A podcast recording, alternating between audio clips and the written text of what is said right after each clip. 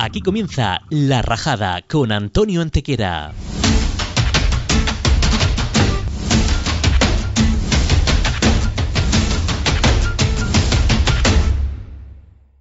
Hola, ¿qué tal? Bienvenido a un nuevo programa de La Rajada. Hoy nos acompaña una invitada muy especial, quizá hace muy poquito la viste en televisión y hoy está aquí para acompañarnos y para darnos una entrevista en la que lo vamos a pasar genial. Teresa Díaz, ¿qué tal? Hola, ¿qué tal? Bueno, Teresa, campeona de España de florete, una de las tres modalidades de grima y supongo que con el florete ya apuntando a Tokio. En ello estamos, la verdad, en ello estamos trabajando. Bueno, pues vamos a pasarlo bien en la entrevista. ¿Qué te parece si empezamos lanzando una pregunta a toda la gente que está viendo o escuchando este programa? La pregunta de hoy, ¿cuál es el objeto en movimiento más rápido de todos los deportes? Esto no es para que lo conteste yo, ¿no? Yo tengo una ligera idea. Vale. Eh, Ahora, como no sea, eh, la he liado, pero bueno, voy a ir de lista. Lo resolvemos luego, pero lo que me va a resolver primero es el test rápido de la rajada que arranca ya. Una comida. Arroz. Un hobby. Pintar. ¿Pintar qué? Eh, mejor no te lo enseño porque pinto fatal, pero me mola. Vale, digo, no sé, lo mismo era de graffiti y cosas así, ¿no? ¿No? No, no, acuarelas. Vale. Un ídolo y un referente. Eh, Sandra Sánchez y Sandra Sánchez. De cara. sí. Eh, cámbiate el nombre. Mm, Ana. Elige un superpoder. Volar. Si fuera un animalito, ¿cuál sería? Una ardilla. ¿Alguna vez te has descargado una aplicación para ligar? Sí. Tinder, ¿no? Sí. La típica, que, la típica que, juegas a ver qué coño hay. Pues eso. ¿Y nunca has tenido una cita por Tinder o, sí? No, la verdad que no. Mucha gente lo utiliza por probar y luego dice, no, no, esto no, fuera, fuera. No, no sé, no me... El sueño más extraño, un sueño raro que recuerdes. Una vez que ayudé a una persona a triunfar en la vida eh, ganando un programa de tirarse a la piscina. ¿Eso lo soñaste? Sí. Y te despertaste triunfadora, ¿no? Sí, sí. O sea, grandísima mi amigo. ¿Qué quería ser de mayor cuando era pequeñita? Arqueóloga. ¿Y eso? Porque, porque soy una pringada, pero me mola un montón. Bueno, no te creas, hay gente que le gusta, que tiene, que de pequeño quería ser cartero. Pero es que es súper guay, a mí me encanta. O sea, en realidad me hubiese encantado, arqueóloga o escritora. Bueno, pues todavía te puedes poner a escribir algún libro. ¿Quién sabe si de aquí a un año escribes tu biografía? Sí, o a buscar dinosaurios, una de dos. Una de las dos. ¿Qué te gustaría saber del futuro? Eh, sí, se va a acabar el COVID. Y si se va a acabar pronto, ¿no? Eh, sí, por, para hacerme una idea.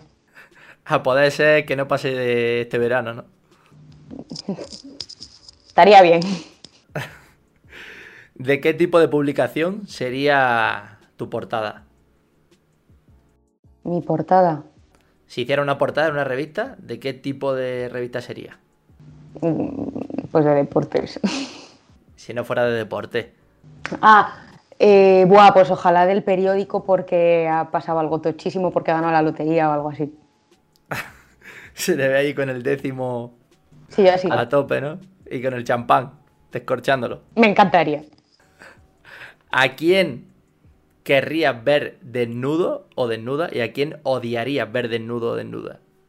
Jolín, pues yo no sé, odiar ver desnudo, pues a alguien al que no quiera ver desnudo, sinceramente, así a lo general. Bueno, vamos, pasamos a esa pregunta. No sé, esta es confusa. ¿Qué harías si te diera un ataque de risa en medio de un sitio, está allí en una reunión, de repente todo seria y a ti te da un ataque de risa y no, y no te puede ir? Uf, es que me ha pasado, me ha pasado. ¿Sí o qué? Sí, en muchísimos sitios. Entonces me voy.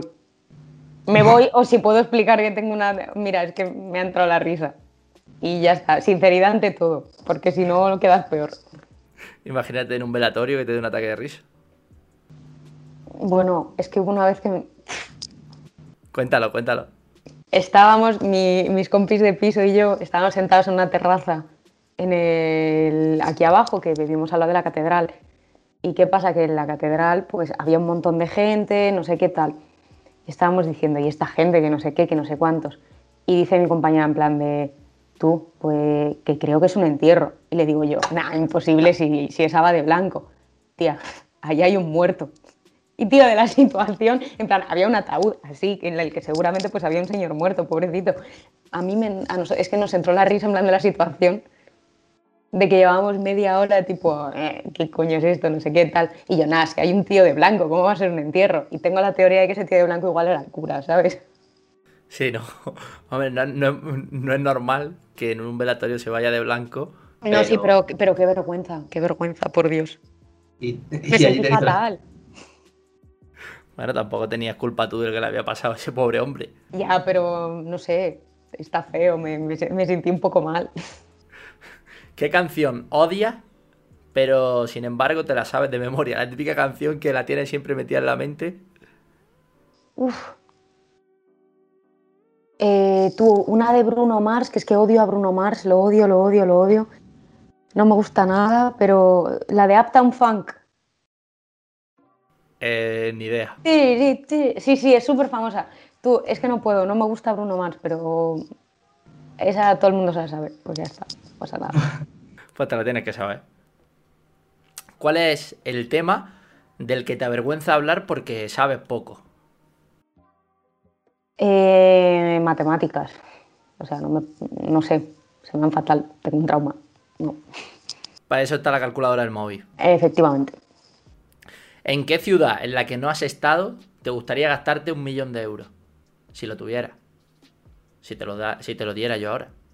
Eh, en Singapur. Haciendo el autopolvo allí, ¿no? Tú, es que en, en Singapur eh, al parecer es muy caro, necesitas mucha pasta. Igual necesito el millón de euros para ir a Singapur. Mucho va a tener que hacer para gastarte un millón de euros en unas vacaciones, pero seguro Sí, pero que- en Singapur comería, comería muchísimo en Singapur. Vale, bueno, vamos con la última pregunta de este test rápido. ¿Cuál es el pub o discoteca más extraño que recuerdes de los que has estado? ¿Algún pub o algún sitio raro que haya salido, haya ido allí y hayas dicho, hostia, qué sitio más raro, yo aquí no vuelvo? El Instant de Budapest, creo. Era rarillo, ¿no? ¿Pero por la gente o por el sitio? No, no sé, eh, era confuso, pero está, está muy guapo, porque depende de dónde vayas hay un tipo de música tal, y, y eso está guay, pero en el momento era como... No entiendo nada. Bueno, eso es una de las cosas, de las ventajas que tenéis los deportistas, que viajáis tanto a tantos países, que bueno, pues podéis conocer... No, pero esto fue de vacaciones. Esto me- Creo-. Sí, tiene sentido. sí. Bueno, pues aquí termina la, la- la parte, la parte inicial de la entrevista, este de rápido, y ahora ya vamos con la parte inicial, ¿qué es la esgrima? En concreto, ¿qué es el florete? ¿Qué es para ti? Una definición rápida. Vale, la esgrima es un deporte de combate en el que se, que se trata básicamente de tocar al otro con un arma. Easy Vale. peasy. Lo que- y dependiente, el florete es una modalidad de la esgrima, porque la esgrima, pues igual que el atletismo, tú dices atletismo, pero hay distintas modalidades. Pues en la esgrima es lo mismo, hay florete, espada y sable. ¿Qué cambia en cada una? El arma es distinta, la convención es distinta, el blanco es distinto y con lo cual la estrategia es distinta. Vale, a mí me ha quedado clarísimo. Me ha quedado claro. No sé, qué, no sé qué tal me habré explicado, pero bueno, es que me has dicho rápida. Sí, sí, está bien. A mí me flipa que, que no se distinguen los pesos. O sea, tú puedes pelear contra una persona que pesa 30 kilos más que tú. Sí, o sea, tú las divisiones las haces por edad. Claro, pero si te llega una persona que te saca dos cabezas y tiene 30 kilos más que tú, Me suele pasar porque yo mido metro cincuenta y siete. de primera intimida, ¿no? No, o sea, la cosa es que tienes que, tú tienes que adaptar tu estrategia. O sea, obviamente, pues no vas a tirar con una persona bajita igual que con una alta. Igual que no tiras con una persona que defiende bien, no tiras igual que con una que ataca bien, ¿sabes? Todo depende de, de la estrategia. Otra de las curiosidades del ballet que he estado leyendo por ahí es que. Del ballet. Eh, del ballet, sí, sí, del ballet. Ah, Muchas de las posiciones del ballet están derivadas de la esgrima. ¿Tú sabías eso? lo leí el otro día en Instagram. Qué cosa más rara, ¿no? Mm, no, a ver, hay, es verdad que hay posiciones de esgrima que requieren pues, mucha flexibilidad, mucha, mucha potencia. A mí es que el ballet me, me parece súper difícil de hacer. Y no sé, supongo que con la esgrima escénica tendrá algo que ver, pero no sé. Yo, por ejemplo, ballet no sé hacer, así que con esto no. Lo mismo avanza la esgrima y los entrenamientos son ballet. ¿Quién sabe? No sé. Todos los uniformes de esgrima son blancos. ¿Por qué? Eh, pues depende. El mío, por ejemplo, ahora mismo está gris, que lo tengo aquí porque se veía colgado en la pared porque está secando. Pero en realidad el traje, traje, eh, podrías tenerlo de, otro color, pero es que habitualmente se vende en blanco. Lo único que las caretas, por ejemplo, sí que pueden ser de, de distintos colores, que normalmente la gente lo que lleva es o negra o pintada con su bandera. Y tengo entendido que lo único que el único color, color que no puede ser es del es negro, porque es, ese color solo lo pueden usar los maestros. ¿Tú sabes por qué es blanco? ¿Quieres que te cuente por qué históricamente es blanco? Sí, espero que sea por, las, por el tema de que se vea la sangre, cosas así. Es herencia de una costumbre muy peculiar del pasado. Antiguamente se colocaba un trozo de algodón manchado de tinta en la punta del arma. El objetivo era marcar los toques en el uniforme y distinguirlos bien. Y nada mejor que un contraste entre blanco y negro. Y negro. Ah, pues mira, Por eso era, por eso es blanco tradicionalmente. qué guapo. Está bien que esté yo aquí dándote clases de, de esgrima, ¿eh?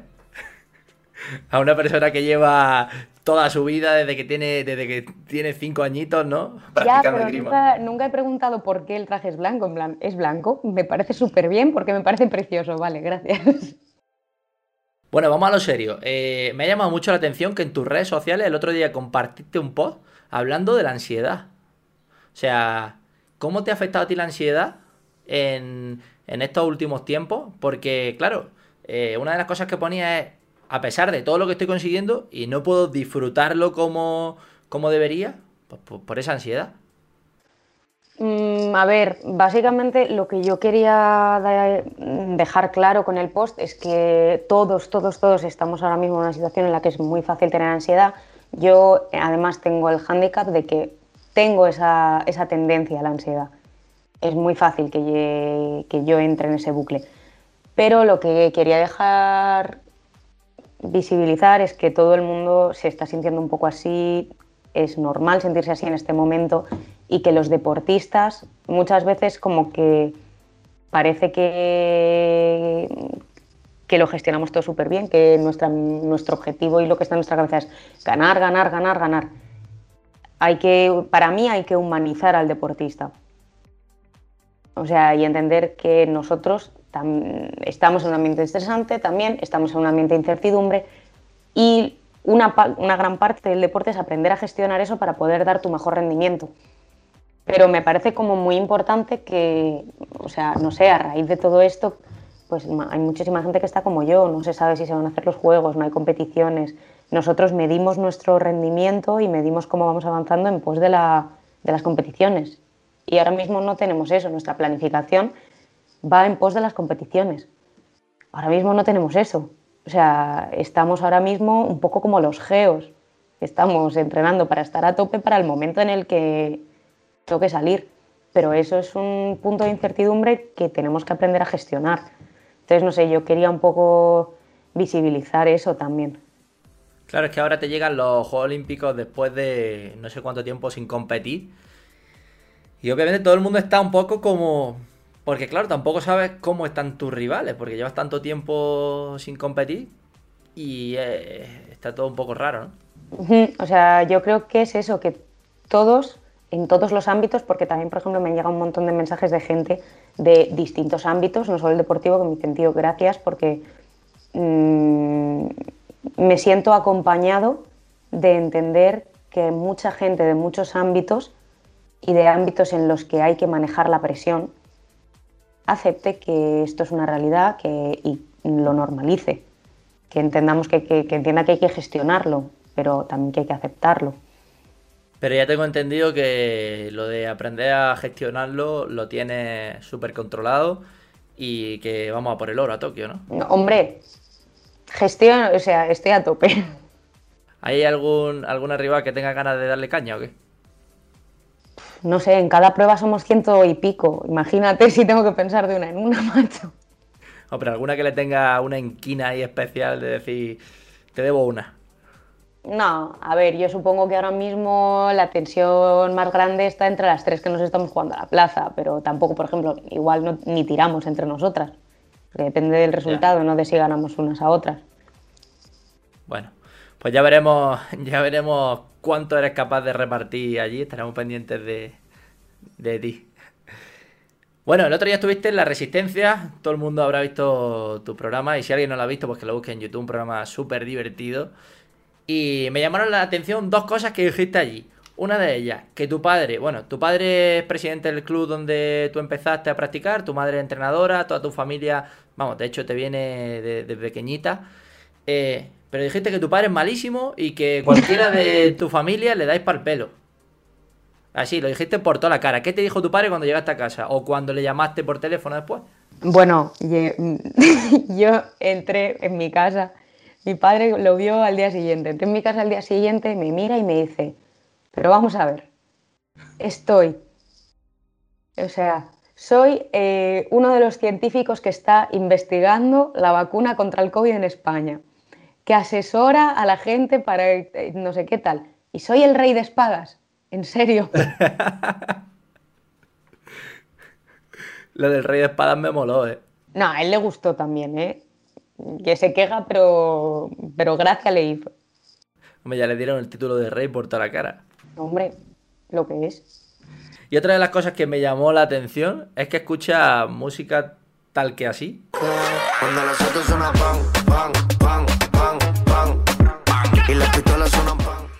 Antes de los combates, o sea, tú antes de los combates lo que buscas es adrenalina, no concentración. No, es que sabes lo que pasa tiene, tiene su explicación. O sea, y no es que no es solo este señor, a mí, a mí este señor me apasiona. El alfa, ¿eh? el señor, por si alguien no lo sabe, el alfa. Sí, a mí este señor me apasiona. Pero todo este tipo de música, tipo trap, tipo reggaeton, tal, como que lo que te hace es la, la actitud de estoy a tope. Llegó papá, ¿sabes? Entonces lo que te, a mí lo que me transmite, aparte de buen rollo, que por ejemplo a mí hay muchos deportistas que lo que les funciona es el estar súper serios, cara de póker, ultra concentrados.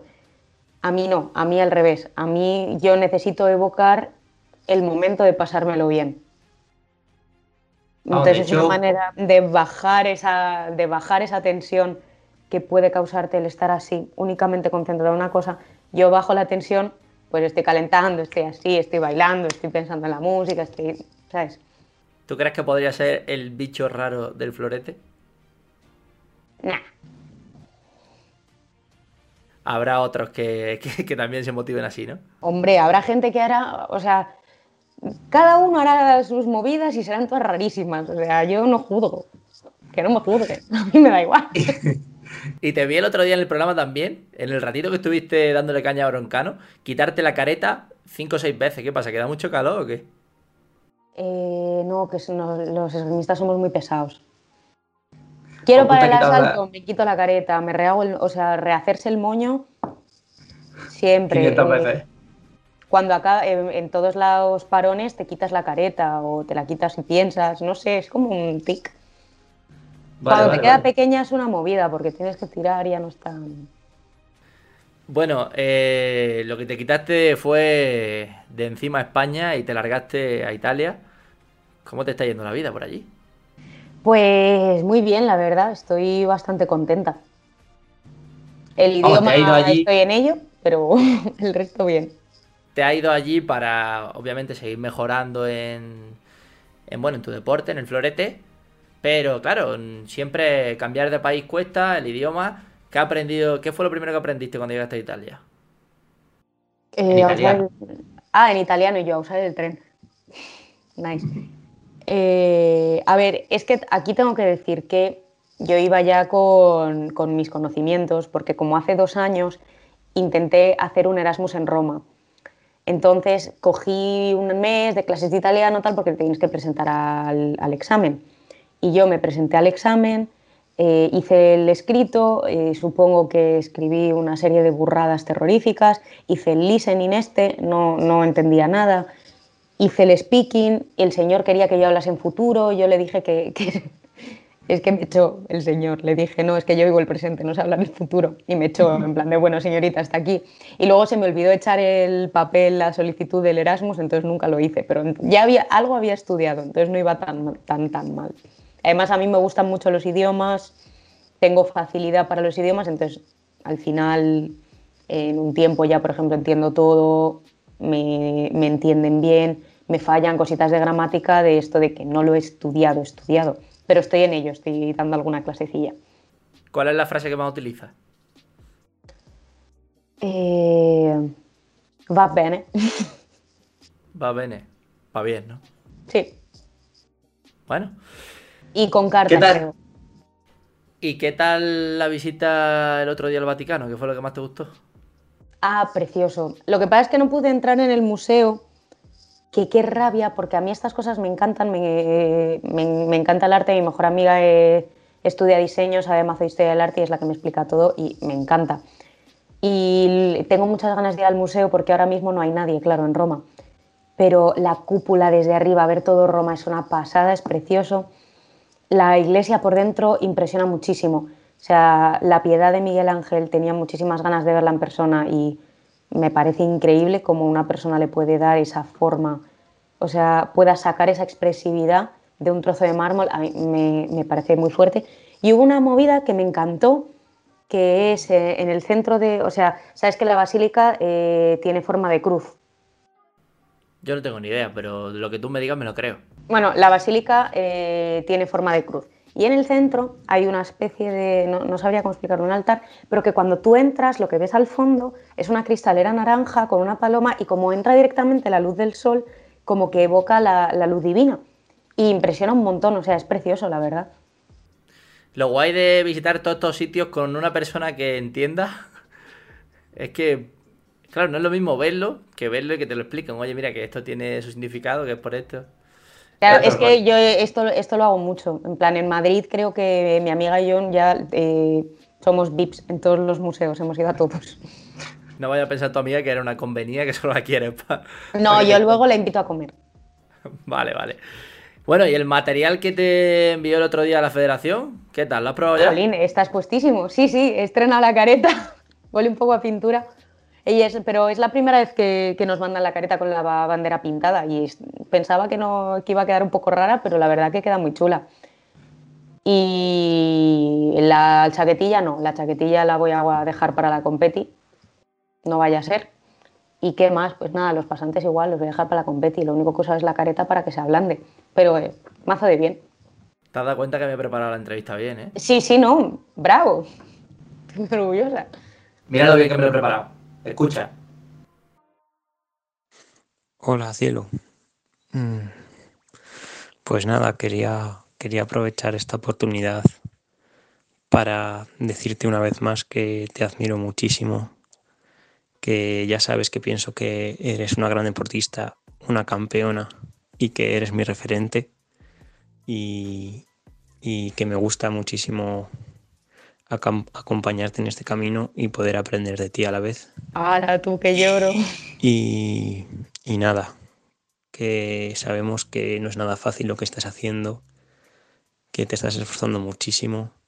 Así que nada, te repito que, que sigas adelante, que, que cuentas con todo mi apoyo, que confío en ti al 100%. Sigue así, que lo estás haciendo súper bien.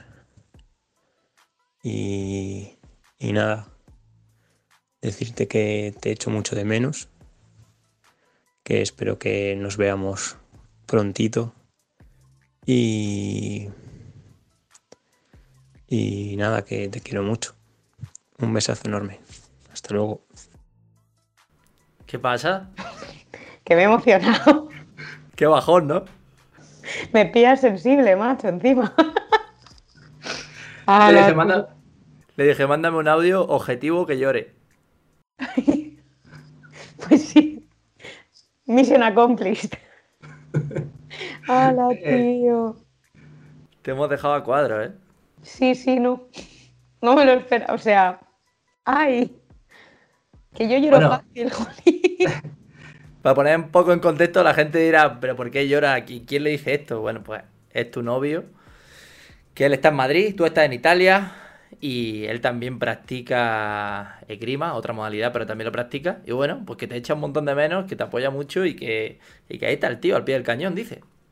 Ala, jolín, tío. Ah, ya, no, no, no, no sé qué decir, tío. madre mía. Le debes una visita, por lo menos, ¿eh? Sí, luego, luego le invito a cenar por Skype. Ahora me sabe mal que te hayas puesto a llorar. Pero es de bien, es de emoción. Yo Ah, lloro vale. mucho, o sea, lloro muchísimo.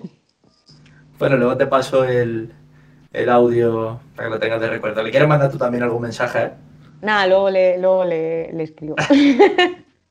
Luego le dice, ya te decía que me había informado bien. Esas dos Sí, preguntillas así raras venían de, de su parte. Bueno, pues estamos casi terminando la entrevista. ¿Hay algo que te tenga que preguntar que nunca te hayan preguntado y que tú quieras contar? Mm, pues así a bote pronto. No, No, sé, ¿hay, al- ¿hay algo que quieras saber en particular? No, bueno, sí, por ejemplo, alguna anécdota. ¿Alguna anécdota? Vale. Es que ahora queda un poco raro preguntarte una anécdota cuando estás llorando con, con la cara... Va, pero vamos a ver, si, si la gente me tuviese que preguntar algo cada vez que estoy llorando y decir no, mejor no, eh, te juro que nadie me preguntaría nada porque me paso el día llorando. Tío, pues anécdotas tengo algo. Tengo, jolín. ¿Por qué no está? Una- ¡Ay, la del fantasma! La de mis La vacaciones paranormales, sí, esa me gusta mucho contarla. ¿Esa cuál es? Pues es que, claro, la del muerto de la catedral ya te la había contado, entonces, pues nada, pues paso a un fantasma que, que no es la continuación, eh, pero bueno. Pues esto, me fui de vacaciones con, con, no, con mi novio, con un par de colegas y tal a- al pueblo. Y yo todo el rato, en plan, éramos cinco, pero yo tenía todo el rato la sensación de que, estábamos, es- de que había alguien en el baño, que le estábamos esperando todo el rato de que faltaba uno. Y yo estaba rayadísima, tipo, falta alguien, falta alguien todo el rato. Y de repente me dice, lo digo ya en un momento en plan de, tío, tengo todo el rato la sensación de que falta uno y, siempre, y nunca falta uno. Y me mira un colega y dice, tía, tengo la misma sensación todo el rato, plan no entiendo nada. Y yo, uy, tenemos un pana.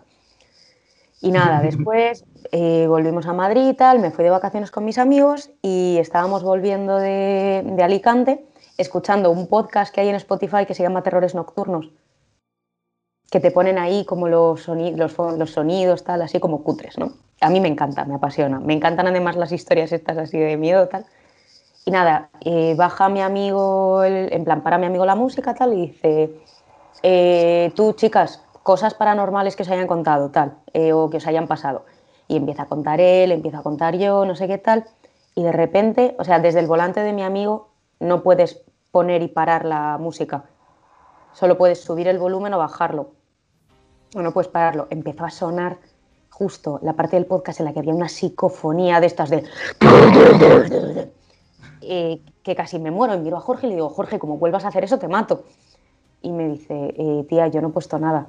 En plan, desde el bol. Y yo, ¿qué dices? Y mi amiga, ¿qué dices? Y yo, bueno, vale, voy a poner otra música. Voy a poner otra música y yo sin tocar nada, él mirando mi móvil como play, pause, play, pause, play, pause. Pero claro, en ese play, pause lo que se nos verá. Y nada, llegamos a casa, eh, el ascensor se abría y se cerraba solo. Tipo, nos metimos en el ascensor y empezaba pa, pa, pa, pa. Eh, subimos a casa, eh, se empezaron a oír voces en el apartamento, se oían ruidos de maletas. Yo ya no sé si estábamos en plan de ya de esto, con la coña de, de vale, tenemos un pana normal aquí. Y ya escuchamos de todo. Y nada, el último día nos tuvimos que ir porque un colega cercano dio un falso positivo en un test de COVID, que al final no era. Nos tuvimos que ir corriendo y cuando nos empezamos a ir, pues claro, empezó a caerse de todo. El ascensor subía y bajaba solo. Eh, poco más y el coche arranca solo. Pero es que yo ya estaba tan preocupada por llegar a mi casa y encerrarme que ya era en plan de, bueno, mira, fantasma, ya, tenemos la fiesta en paz, si quieres me haces compañía, en cuarentena, pero hasta aquí. Ya te daba igual el fantasma donde estuviera, ¿no? Sí, sí, ya en Torrevieja, en Madrid, en Roma, me da igual. Vale. Bueno, pues ahora sí que sí, dejamos ahí la historia del fantasma, vamos con la parte final del programa. Hemos llorado, nos reímos un poquito con este fantasma que te acompañó y quién sabe si algún día te vuelve a aparecer. Ah, igual si me hace compañía no me raya. y vamos a rajar. ¿Cuál es la rajada de Teresa Díaz? Eh, vale, voy a hablar con mi casera aquí frente a frente.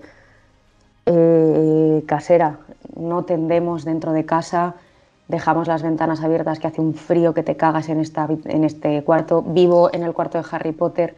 El, por favor, arréglame el mo. Muchas gracias. Bueno, pues ese mensaje. ¿Cómo se llama tu casera?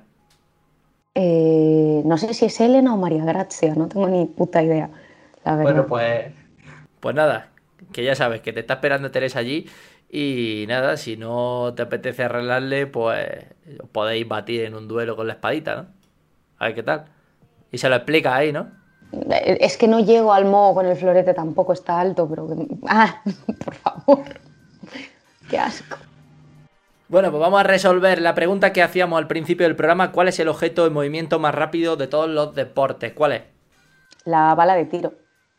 La bala, correcto. ¿Y el segundo? En la punta del arma de esgrima. Correcto, la punta del florete. Muy bien, pues ya está, perfecto. Si es que. O sea que he ido de lista y me ha salido bien. Sí, sí, sí, sí, lo tenías clarísimo. Eh, redes sociales, ¿cómo te podemos encontrar en Instagram? Eh, uf, ¿cómo te lo digo? Es arroba Teresa Díaz, pero en vez de A son X, o sea, sería como TerexDix. Vale, pues TerexDix. Y en Twitter también. Creo que tengo TikTok, pero no lo Bueno, pero si no, si no subes nada tampoco nos interesa. No, Instagram y Twitter. Vale. Eh, bueno, pues a buscar a Teresa ahí en redes sociales, también la cuenta de la rajada, en Instagram, en Facebook, en Twitter, en Apple Podcast, en Spotify, en YouTube, donde tú quieras. Pregunta rara, para terminar el programa, para cerrar, para los oyentes y para ti. Si quieres, sí, si no, no. Vale. ¿Por qué la mayoría miramos el pañuelo después de limpiarnos los mocos? Pues para ver si hay sangre, obviamente. Sí, sí, pero sangre no hay casi nunca. Ya, pero ¿y el día que hay? Sí, lo que hay, lo que hay son mocos, que somos muy guarrillos, ¿no? Bueno, yo prefiero saber si va a haber sangre o no. Vale, vale. Bueno, pues ya lo sabéis, que por qué miráis el pañuelo, por qué miramos el pañuelo después de sonarnos los mocos, que es un poquillo asqueroso y lo hacemos todos. Eh, bueno, pues nada, Teresa, muchas gracias por haber estado aquí un ratito con nosotros en la rajada. Eh, un placer. Eh, muchas gracias, me lo he pasado súper bien y gracias por contar conmigo. Y a todos vosotros, volvemos la semana que viene con un nuevo programa, con un nuevo deportista, ya saben, con los mejores deportistas del país, con una nueva rajada, quién sabe si para la casera o, para quién será la semana que viene. Espero que no sea la misma que la mía, porque entonces vamos a tener como vida. Y nada, y mucho más. Hasta la semana que viene, chao. Chao.